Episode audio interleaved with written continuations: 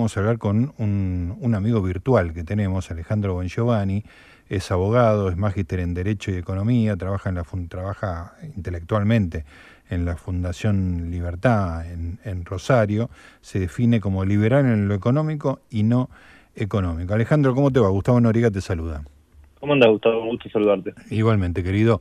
Eh, espero que estés con un whisky en la mano, dispuesto a conversar un rato sobre la libertad estoy con un whisky y escuchando una canción que escuchaba con mi abuela, que es la de Serrat que pasaste recién. Eh, Así que muy este, linda. Este, yo, yo soy, yo ya tengo edad de abuelo. Este, no, no, no, no, lo por eso. Pero la escuchaba de, de muchachito, ¿no? Esto es comienzo de la década del, del 70. Y que hay una cosa interesante acá, Alejandro, eh, desde hace mucho tiempo y ha cambiado en los últimos años la palabra liberal, una palabra eh, muy relacionada con la, con la libertad, tenía muy mala prensa en la Argentina. Ahora como que hay un sector que este, eh, empieza a reivindicarse de manera liberal, pero que habla básicamente de economía, de déficit, tiene un discurso un poquito más este, sesgado.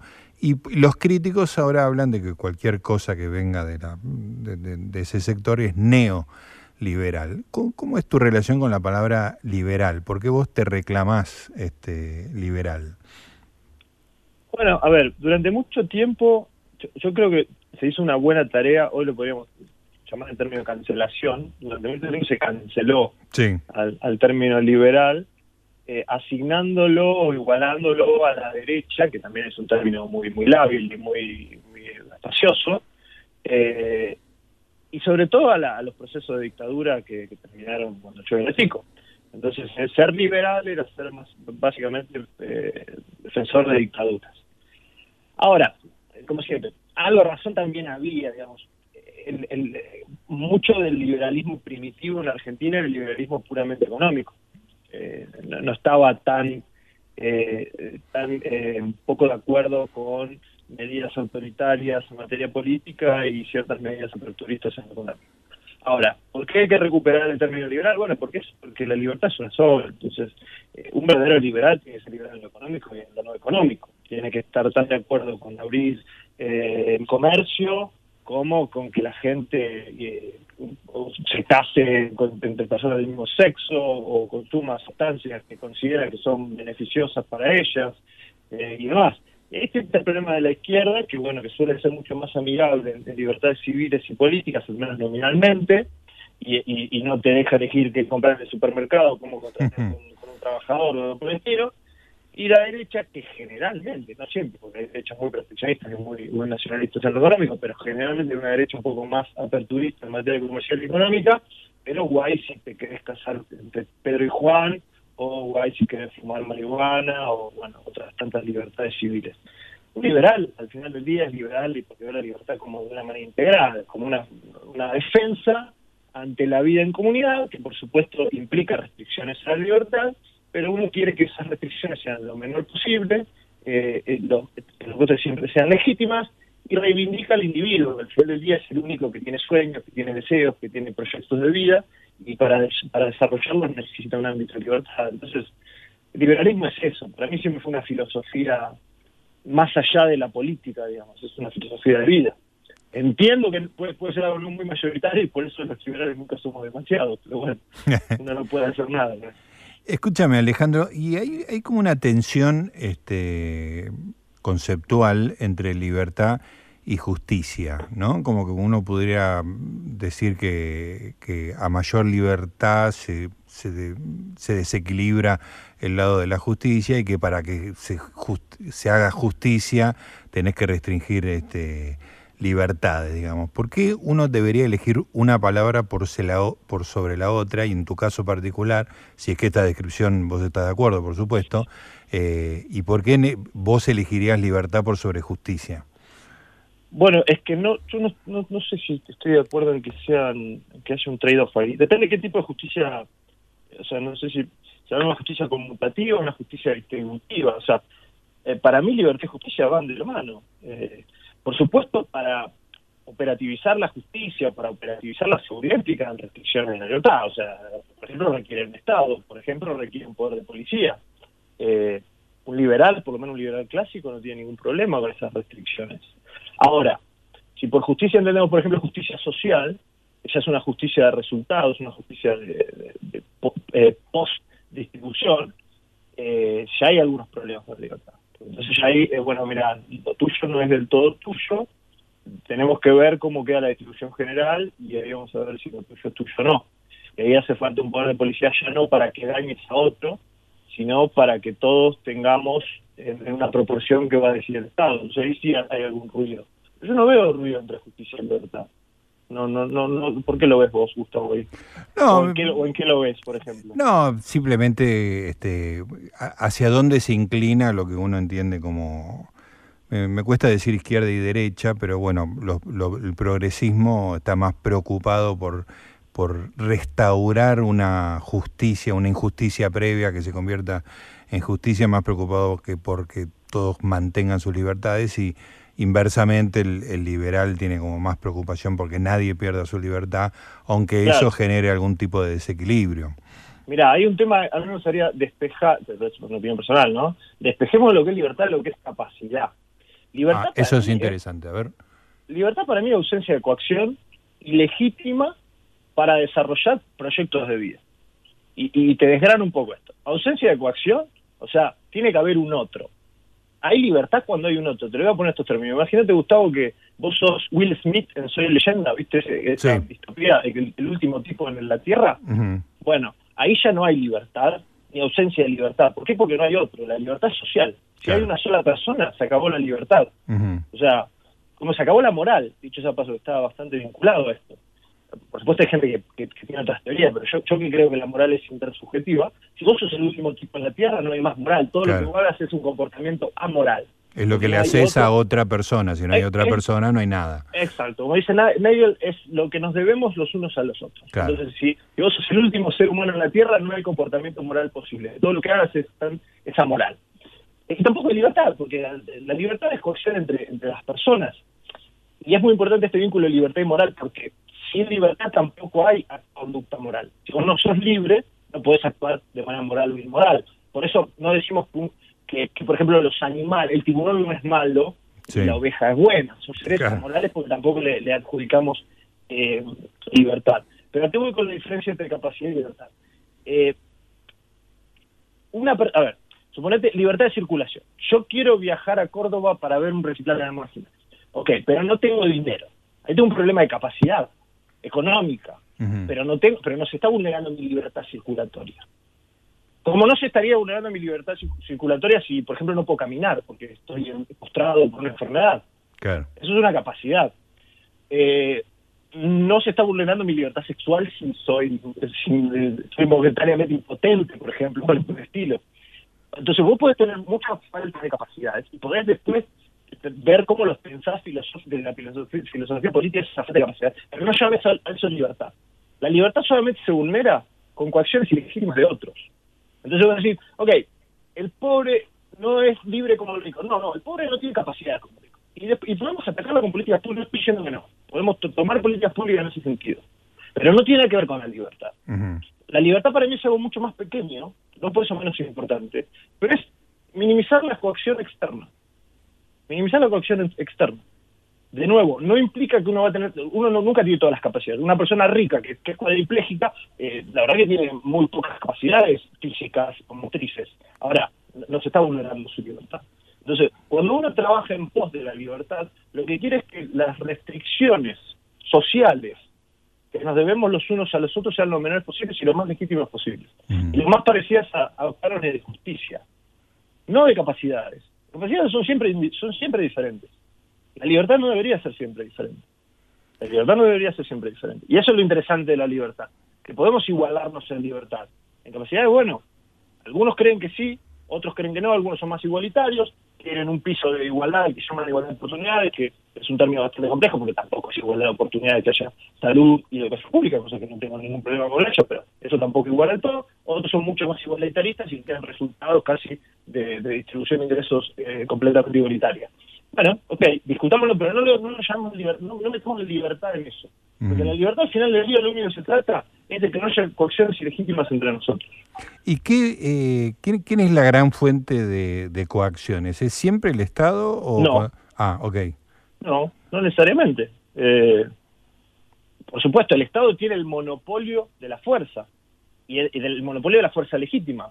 Pero digo, eh, un femicida violó la libertad y asesinó a una persona. Un violador, un, ladrón, una persona que coacciona tu libertad ilegítimamente, que coacciona, que coacciona este, este, esta capacidad de agencia que solo tenemos los individuos de, de, soñar y de desarrollar proyectos de vida. Dicho de paso, es muy, es muy metodológicamente individualista el punto, porque el individuo es el agente irreductible, es el único que piensa, que siente, que sueña, que tiene voluntad y, deseo. Los agregados, que no tengo nada contra los agregados, las familias, las empresas, el Estado, las sociedades, los mercados, no tengo nada contra los agregados, pero no son irreductibles. La familia no piensa, la familia no desea, desea el padre, la madre, el hijo, no sé qué. Las empresas tampoco, el Estado no tiene eh, sueños, la Argentina no tiene sueños. Vos tendrás tus sueños, yo tendré los míos, el operador tendrá los, propios. Entonces, la libertad es individual porque las personas son el agente irreductible que sueña, que desea, y que para desear y soñar y llevar adelante eso necesita un ámbito de libertad. Pero además, como te despejé libertad de capacidad, déjame despejar tener algo que, que, que, también creo que vale la pena. Ojo que libertad y felicidad tampoco son la misma cosa. Y ahí me voy a separar de algunos libertarios un poco más utópicos la libertad bien puede no traer felicidad. Ajá. Bien puede no traer felicidad. La libertad para mí es más parecida al oxígeno, digamos. Yo prefiero estar en una habitación con, más oxígeno que menos oxígeno. Ahora, el solo hecho de que haya oxígeno no implica que yo vaya a estar a gusto en esa, habitación. Incluso un cierto grado de libertad puede, que bueno, esto es casi el, existencialismo, generar una cierta angustia, ¿no? Exacto, bueno, eh, Sartre tenía razón, la libertad genera angustia, pero fíjate qué interesante los existencialistas. Hoy eso está relativamente probado desde el behavioral economics. Em, la, teoría neoclásica consideraba, perdón si con esto muy, muy técnico, pero consideraba que a mayor cantidad de opciones, mayor eh, maximización, maximización del bienestar. O sea, si vos tenías más opciones, ibas a tener más bienestar. Hoy sabemos, con, la, psicología conductiva, y el behavioral economics, eso no necesariamente es así. Te, te pongo un ejemplo muy burdo. Yo iba a la heladería con mi abuela, en Villa Institución, en la heladería Tronchoni, que digo la marca porque no existe más, y mi abuela me decía elegir dos helados y tenía que elegir entre 15 gustos. Yo elegía mis dos helados, que eran los 15 que había ahí, y me iba relativamente satisfecho. Claro. Tengo una heladería de 150 y me voy menos satisfecho. ¿Por qué? Porque el costo de oportunidad, que es el costo de la segunda mejor opción, es más alto, porque me quedan un montón de puertas no tomadas, es, la gente que se pasa viendo lo que en Netflix eligiendo y, termina viendo algo menos gana y no lo disfruta tanto. Claro, es la paradoja de la elección, ¿no? Claro, claro, que, eh, seguís buscando y buscando porque pensás que lo que vas a encontrar es mejor que lo que tenés en ese momento, ¿no? Exacto. Entonces, el, costo de la puerta no toma, de las puertas no tomadas es cada vez más grande. Eh, entonces digo, yo prefiero siempre la libertad, porque creo que nos hace humanos la libertad, eh, o mejor dicho, es inhumano no ser libre, eh, pero no necesariamente más libertad nos va a hacer más feliz. Hay gente, por, algo funciona el paternalismo, por algo, por hay tantas demandas paternalistas. Hay gente que prefiere mucho que otro le marque la decisión o al menos le achique el rango de decisión. Porque eh, saca esa angustia, claro. Se saca esa angustia. Claro. Fíjate, bueno, con, vos lo hemos discutido miles de veces y te he leído mucho respecto de todas las cuestiones de esta pandemia. Hay una cosa tranquilizadora de que el Estado te diga lo que tiene que hacer, lo que tenés que hacer sobre todo en cuestiones en cuestiones tan complejas y tan dinámicas como fue esta pandemia. Y hay un, un artículo de fe, digamos, hay una cosa medio, se llama paternalismo justamente, porque viene al reemplazo de lo que eran los padres. Claro. Tu papá te decía todo va a estar bien y vos no sabías si todo va a estar bien, pero che, te, lo está diciendo una figura de autoridad. Entonces, bueno, hoy es el Estado. Entonces, por eso digo, no soy de los que endiosan filosóficamente la libertad como diciendo, che, mientras haya libertad la gente va a ser feliz, todos vamos a estar contentos. Mira, la vida es muy compleja, la existencia es muy angustiante, lamento decirle que no lo sepa, eh, y la libertad es una precondición para ser un ser humano, no más que eso, digamos. Y yo prefiero sistemas más libres porque porque las alternativas han demostrado ser eh, muy, muy, costosas y muy peligrosas de, salir, pero no, existe la panacea. O sea, yo, yo soy liberal porque tengo ese hay un sentimiento, digamos, del propio Adam Smith ya no tenía los sentimientos morales, eh, lo decía muy claro, acá al final del día parte de una cuestión sentimental, no es solamente una función de utilidad como han hecho los El problema del liberalismo nos lo arruinaron los economistas. Claro. Esto, es demasiado, pero los economistas lo ven demasiado como función de utilidad y, final del día la libertad se explica más sentimentalmente que otra cosa. Claro. hablé demasiado. Alejandro, me, hiciste acordar mientras hablaba de, que no garantizaba la felicidad, y de, casi como que no tenía una relación. Eh, me hiciste acordar de, de, la Constitución norteamericana y esa idea tan poética y hermosa de que lo que te garantiza es la búsqueda de la felicidad. Eso me parece una idea que me cada vez que la pienso un poco me pone la piel de gallina, porque lo, lo, fácil es decir, esto te va a garantizar la, la, felicidad, ¿no? Esto te garantiza que vos si querés buscás la felicidad, es un poco eso, ¿no? Y, es poético, es como vos lo dijiste, es, exactamente es poético. Em, el Estado no te puede garantizar la felicidad. El Estado te puede garantizar eh, la limpieza en el proceso de buscarla. Y, y, si fuésemos honestos, diría, tendríamos decir, che, quizás es muy difícil conseguirla, claro. quizás es un ratito, eh, quizás la estás viviendo y no te estás dando cuenta, depende con qué lo comparás, pero solo un ser, o sea, sos un ser humano si buscas la felicidad. Eh, es lo que te hace humano, entonces garantizar eso a mí me parece fundamental, me parece fundamental. Eh, y al final del día de eso se trata la vida en sociedad, de eso se trata el La vida en sociedad es productiva, pero necesariamente, lo comparo también con la contaminación. O sea, yo prefiero eh, un ecosistema limpio. Vamos a vivir en sociedad, vamos a contaminar, tratemos de ser lo menos posible. Bueno, lo con la libertad pasa lo mismo. Vivir en sociedad implica restricciones para la libertad todo el tiempo. Yo prefiero que esas restricciones sean más contractuales que por ley, por ejemplo. Eh, dicho sea paso, un contrato también restringe la libertad. Si yo te alquilo mi, casa, eh, dejo de tener libertad de usar esa casa. Bueno, yo prefiero esas restricciones de la libertad. Todas las restricciones de libertad de ser contractuales son mejores que las que son por la fuerza. Ahora, vamos a vivir en sociedad, va a haber restricciones por la libertad, lo mejor es que sean lo, menos eh, legítimas y lo más contractuales posible. Solo eso. Después enviosarlo, no existe el paraíso en la tierra. No existe, lo que existe en sí son muchos escenarios de infierno. Y los de infierno se dan cuando hay ausencia total de libertad. Alejandro, te, saco de marzo del 2021 y, la pandemia y te pongo en ponerle febrero, enero de 2020. O sea, quiero sacar de la, de la ecuación la parte de las restricciones por la pandemia. ¿Cómo está Argentina con las libertades? ¿no? Sacando, sacando todo esto que ya hemos discutido en otro momento eh, sobre la falta de libertades durante la pandemia. Pero antes de la pandemia, ¿cómo estaba Argentina? Y acá hay, hay mucho recelo por las libertades económicas, mucho recelo por las libertades económicas. Eh, no estamos tan mal en algunas libertades sociales y políticas, no estamos tan mal, esto hay que decirlo también.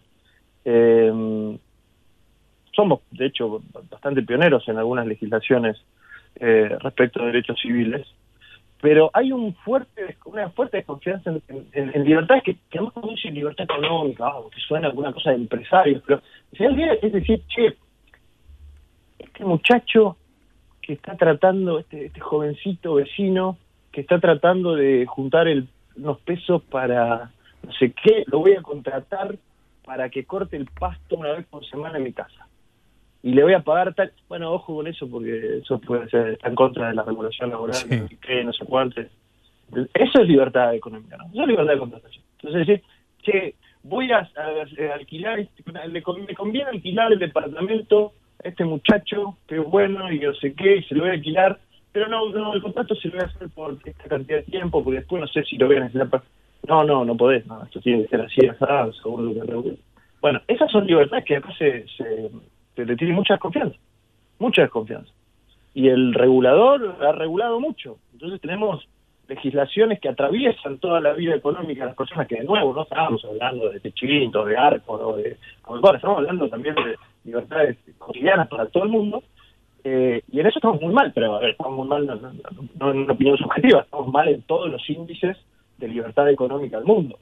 y, y, en América Latina vamos a la saga de, de países como Venezuela casi, casi penúltimos, porque Venezuela ya se cae del mapa en materia de restricciones. Entonces no, no, tenemos ese sentimiento, ese sentimiento sano de rebeldía contra las restricciones que sí las tenemos en otras cosas. Igual, yo ya, vos me dijiste no hay que hablar de la pandemia, no voy a hablar de la pandemia en este caso, pero este año me, me, puso bastante triste en el sentido que yo pensé que esta era una sociedad por lo menos un poco más rebelde respecto a restricciones absurdas eh, y me, me, sorprendió bastante. Sí, es, es, todo un tema ese porque uno puede reclamar libertad, libertad, pero si la sociedad entera se entrega mansamente a que le restrinjan las libertades, entonces ahí uno se siente demasiado solo, ¿no? Sí, un loco se siente. Yo, loco. sí, sí. Eh, usted te dice, che, pero ¿por qué te rebelás contra esto si al final del día no te molesta? Bueno, eh, me molesta la restricción. Yo le tengo mucho miedo, eh, Gustavo, a la restricción irracional. Pero honestamente te lo digo, eso, es sentimental. A mí la restricción irracional me da miedo no, no por la restricción en sí, que quizás no me afecte, sino pues, por decir eh, qué peligrosos son los procesos en los que se, se, regula irracionalmente y todo el mundo está de acuerdo solamente porque lo dijo la autoridad. Eso hoy quizá toca en algo que no molesta demasiado, pero mañana puede tocar en algo mucho más importante y sensible. Exactamente, hoy está prohibido algún tipo de actividad comercial entre las 2 de la mañana y las 6 de la mañana, lo cual es una locura, pero es justamente esa irracionalidad lo que es irritante, ¿no? No es que yo vaya a hacer otra cosa que dormir en ese lapso, ¿no? Pero que exista esa restricción es... que la gente no pida explicaciones, que la autoridad no sienta la necesidad de darlas, bueno, habla de una irracionalidad que a mí me da mucho miedo. Alejandro, se pasó volando, media hora estuvimos hablando, me imagino que habrás tenido que cargar el whisky un par de, veces. Estamos bien, estamos bien. Estamos bien, el combustible está bien suministrado. Eh, muchísimas gracias por esta charla, ¿eh? seguimos hablando en otro momento. Cuando quiera, siempre disfruto mucho hablar con vos. Te Qué bueno, gracias. Ahí estaba Alejandro Bongiovanni, Fundación Libertad, un teórico, un liberal de verdad, no solamente déficit fiscal, no solamente economía y que no le pongan impuestos, sino un liberal de verdad.